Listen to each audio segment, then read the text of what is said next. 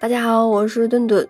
危机和挫折有时甚至是持续不断的。新冠疫情持续三年，还将持续多久？那这是整个社会的疑问。应对疫情等危机，这第二个本事呀，就是提升我们的耐磨力。有这样一个实验啊，那摆在实验对象面前有一盘胡萝卜和一盒巧克力。那一个实验组呢是控制自己不能选择吃巧克力，而另一组呢则是不做这样的要求。在此之后呢，再要求两组做同样困难的事情。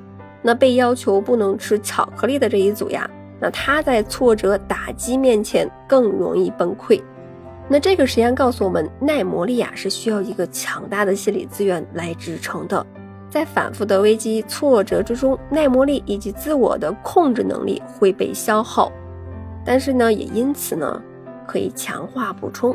下面几种方法呢，可以补充强化个人自己的耐磨力，就是这个体育锻炼、正念冥想、自我挑战、积极心态、目标想象，还有这个有效的休息。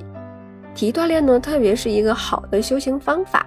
嗯，当我们锻炼身体的时候，塑造的不仅仅是健康的身体，还有我们的耐磨力和意志力。所以呢，我们平常呀，也不能是光读书或者是光工作，那一定要积极的参加体育锻炼。积极心理学家安吉拉·达克沃斯也发现呀，凡是参加过美国军队的魔鬼训练并能坚持下来的年轻士官，那将来成为军官的概率要高得多。那就像。训练肌肉一样，心理韧性也需要不断的磨练。那除了体育锻炼可以挑战自我之外呢，还有很多其他的方法，比如说做自己不习惯做、不想做的事情，也能提高自己的心理韧性。比如说左手写字、单腿站立、学不愿意学的功课等等。那提高耐磨力啊，还有另外一种方法，就是积极的心态。心理学家芭芭拉·弗雷德里克森也发现，一个人积极的时候，能够立刻增加很多的心理资源。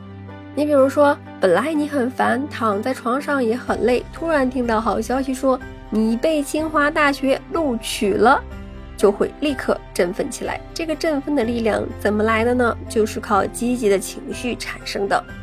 那我们经常发现，在危机。